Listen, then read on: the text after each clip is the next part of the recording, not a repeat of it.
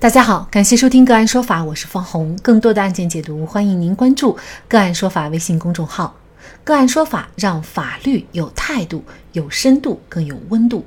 今天呢，我们跟大家来关注翻墙入室盗窃被狗咬死，家属索赔六十六万，律师不仅不用赔，家属还要赔狗主人。男子连某曾因盗窃行为被两次刑事处罚，两次行政处罚。事发当天，连某来到赵某的别墅，发现该住户家中无人以后，就准备入户盗窃。当连某准备翻墙入户时，却被两条看家的狼狗的叫声吓住并离开。数小时后，连某再次返回该户人家，再一次确认家中无人以后，向院内扔进了两根掺有药物的骨头，准备先将两条狼狗毒死，以后再实施盗窃。半小时后，两条狼狗因为吃了带毒的骨头中毒倒地。此时，连某认为时机已到，狗已失去了攻击能力，于是翻墙入室。而令连某没有想到的是，随着连某从高墙上跳下，落地后的响声将其中一条狼狗惊醒，并从地上爬起向其扑来。随后，另外一条狼狗也扑向了连某。最终，连某被两条狼狗疯狂撕咬，邻居听到惨叫声以后报警。警方赶到现场时，连某已经死亡。出于一定的愧疚感，毕竟是一条人命，因此赵某提出赔偿其家属四万块。可这并没有得到连某家属的满意和认可。他们认为赵某养烈性犬只还不拴绳的行为导致了连某死亡，不仅报了警，而且还把赵某告上法庭，要求其赔偿六十六万元。那么在本案当中，赵某到底要不要对小偷的死承担刑事责任和民事责任？就这相关的法律问题，今天呢，我们就邀请内蒙古松州律师事务所郑吉文律师和我们一起来聊一下。郑律师您好，呃，方老师您好，好，非常感谢郑律师哈。呃，事实上我们知道这个烈性犬它的危险系数其实是很高的，所以法律对于烈性犬的管理也是非常严格的。那么像赵某他养烈性犬，但是呢。他没有拴绳的这种行为，您认为他是否构成犯罪呢？比如说过失致人死亡罪。我个人认为，本案中赵某的行为不构成犯罪。赵某的家是封闭的庭院，不属于公共场所。本案中，即便是赵某未对犬只给予拴绳，也无法对公共安全造成危害。因此。赵某在家中豢养烈性犬只不拴绳的行为本身不构成犯罪。赵某对小偷入户盗窃被狗咬死的结果不具备预见可能性，事实上也没有预见，更没有证据证明赵某对狗致人死亡或者危害公共安全的后果持希望或者放任的态度。因此，赵某对小偷的死亡不具有故意或者重大过失的过错。小偷的死亡是一种意外事件。小偷是盗窃惯犯，多次受到刑事和行政处罚，屡教不改。发现赵某家中无人，非法进入他人的院落，准备入户实施盗窃犯罪。此时。赵某的财产权益正在受到小偷的不法侵害，因此，即便是赵某在家，并且放任狗咬小偷的行为，造成小偷死亡的结果，也具有防卫的属性。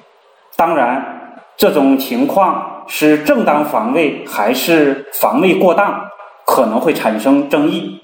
小偷明知赵某家中有烈性犬。轻信毒药已经发挥作用，继续实施盗窃，属于自我冒险行为。因此，小偷自身存在重大过错，自行对死亡的结果承担责任。狗一直被誉为人类最忠实的朋友，养狗是民间传统习惯。看家护院一直被视为狗的职责所在。现实中，他人被狗咬死属于小概率的偶然事件，因此，如果把本案中赵某养狗这种行为作为犯罪来处罚，就会违反民间伦理，也会伤害人民群众的感情，也不符合刑法迁移性的要求和表现。呃，综合以上的分析，本案中对于小偷偷鸡不成蚀把米。盗窃不成丧了命的结果，赵某既不构成故意杀人罪，也不构成过失致人死亡罪。也就是说，其实小偷去偷钱，房子的主人赵某他是无法预料到会有人翻墙进入啊，所以通常情况下把狗养在家里面，那即便它没有拴绳，那么我们普通人认为呢，它也是不会对人造成伤害的啊。呃，所以可能这个赵某确实在主观上没有任何的过错。赵某，比如说他是否应该对连某的死亡承担赔偿责任呢？就是你不承担刑事责任，那么赔偿要不要赔呢？毕竟是一条人命。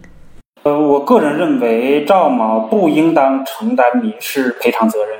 呃，那么我们可以从民事侵权责任的构成要件来分析。首先，赵某并无民事违法行为。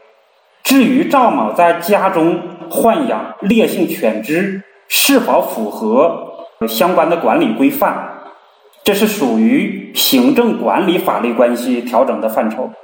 呃，第二点呢，赵某养狗的行为本身与小偷的死亡不具有法律上的因果关系，也就是说，赵某养狗本身不能必然导致小偷的死亡。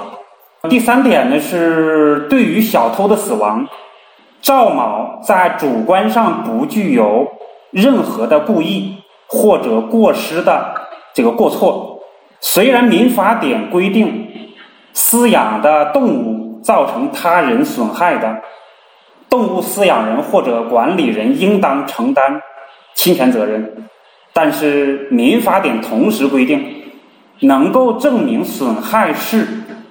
被侵权人在本案中，也就是这个小偷的故意或者重大过失造成的，行为人可以不承担或者减轻责任。本案中，小偷作为完全民事行为能力人，明知赵某家中有大型的烈性犬只的情况下，却轻信狗已经被毒死，无视自己入户盗窃可能遭受的。人身危险，最终造成自己的死亡，主观上存在重大过失。相反，赵某养狗的行为与小偷的死亡没有法律上的因果关系，无任何过错，不应当承担民事赔偿责任。其实虽然是死了一条人命，但是任何责任赵某都不需要来承担哈。呃，那么我们从另外一个角度来看。这个死者他毒死狗的这个行为，两条狗，这个无论是从生命的意义来说，还是从经济上来说，呃，其实对赵某也一样是一个损害啊。如果是从法律上来看，赵某他是否可以主张相应的权利呢？本案中，小偷在骨头上下毒啊，他想毒死赵某家中的狗，如果造成了赵某家中的狗死亡或者损伤。致使赵某的经济损失金额达到五千元以上的，那么小偷就已经涉嫌故意毁坏财物犯罪。如果未达到五千元的刑事追诉标准，小偷也会构成民事侵权行为。也就是说，只要狗有伤亡，小偷均应当赔偿赵某全部经济损失。本案中，小偷啊实际上已经死亡。依法不予追究刑事责任。在刑法理论上，小偷毒死狗的故意毁坏财物是盗窃罪的手段行为，应当按照牵连犯的理论进行处罚。如果小偷存在遗产，赵某可以对小偷的继承人向人民法院提起被继承人债务清偿纠纷的诉讼。要求小偷的继承人在继承遗产的范围内，就赵某的经济损失承担赔偿责任。这个案件当中，作为赵某来说，因为他已经死了，所以追究他刑事责任已经没有可能性了。那么在民事方面的话，他的家属如果他有财产，他的家属肯定是要赔的。不仅呢是赵某不该赔，而且呢是他的家属还要赔啊。那么我们来看一下这个案件，这个案件呢法院是怎么判的？那么法院呢审理以后认为啊，男子连某作为完全的民事行为能力人，明知道自己的行为会带来怎样的后果，却却无视，最终导致这样的结局，所以呢，法院认为与他人无关。此外啊，狗主人也不存在过错，其行为和连某的死亡之间也没有任何的因果关系，因此不需要承担赔偿责任。于是呢，就。驳回了受害者家属所有诉讼请求，他的家属不服就提出了上诉，但是呢，二审仍然是维持了原判。那您怎么看这样一个判决呢？公正的判决能够对人的行为给予正确的指引，但是呢，长期以来我们的司法机关忽视判决的社会指引功能，过分强调让当事人满意，甚至不管。合理不合理，公平不公平，只要当事人不上访、不闹事、不扰乱社会秩序，就认为取得了较好的社会效果。因此，很多基层人民法院，甚至中级、高级人民法院，基于这样的错误理念，做出了很多“谁死谁有理，谁能闹谁有理”的和稀泥式的不公正判决。和稀泥式的判决，从表面上看，获得了原告的支持和满意，甚至实现了维稳效果，但实质上却损害、消解了司法公正，让司法权威荡然无存。因此，和稀泥式判决就是一枚毒树之果。